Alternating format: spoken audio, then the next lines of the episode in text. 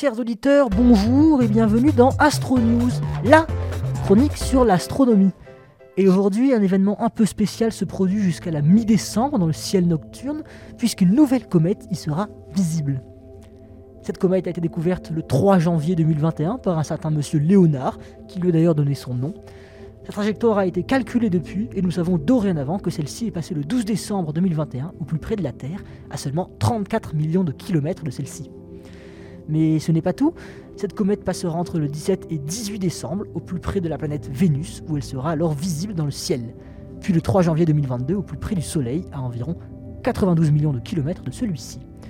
Cette comète sera d'ailleurs visible puisqu'en se rapprochant du Soleil, les particules de glace qui la composent vont commencer à fondre et elle va donc dégager une traînée lumineuse qui sera observable depuis la Terre. Mais comment l'observer, me direz-vous? Eh bien, sans accessoires, il faudra se trouver dans un endroit sans pollution lumineuse, loin des villes, à la campagne, et regarder à environ 5 degrés sous la planète Vénus. Pour trouver Vénus, rien de plus simple, il s'agit de l'étoile du berger, la première étoile visible le soir et la dernière visible le matin.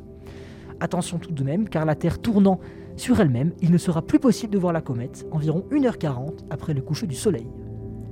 Si vous possédez une lunette astronomique, un télescope ou même de simples jumelles, l'observation n'en sera que meilleure. Vous pourriez même tenter de la photographier avec un bon appareil photo.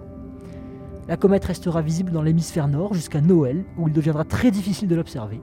Si vous habitez en Outre-mer cependant, alors vous serez idéalement placé. C'est donc la fin de Astro News, la chronique sur l'astronomie.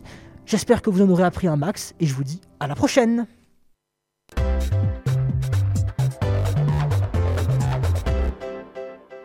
Radio Hérisson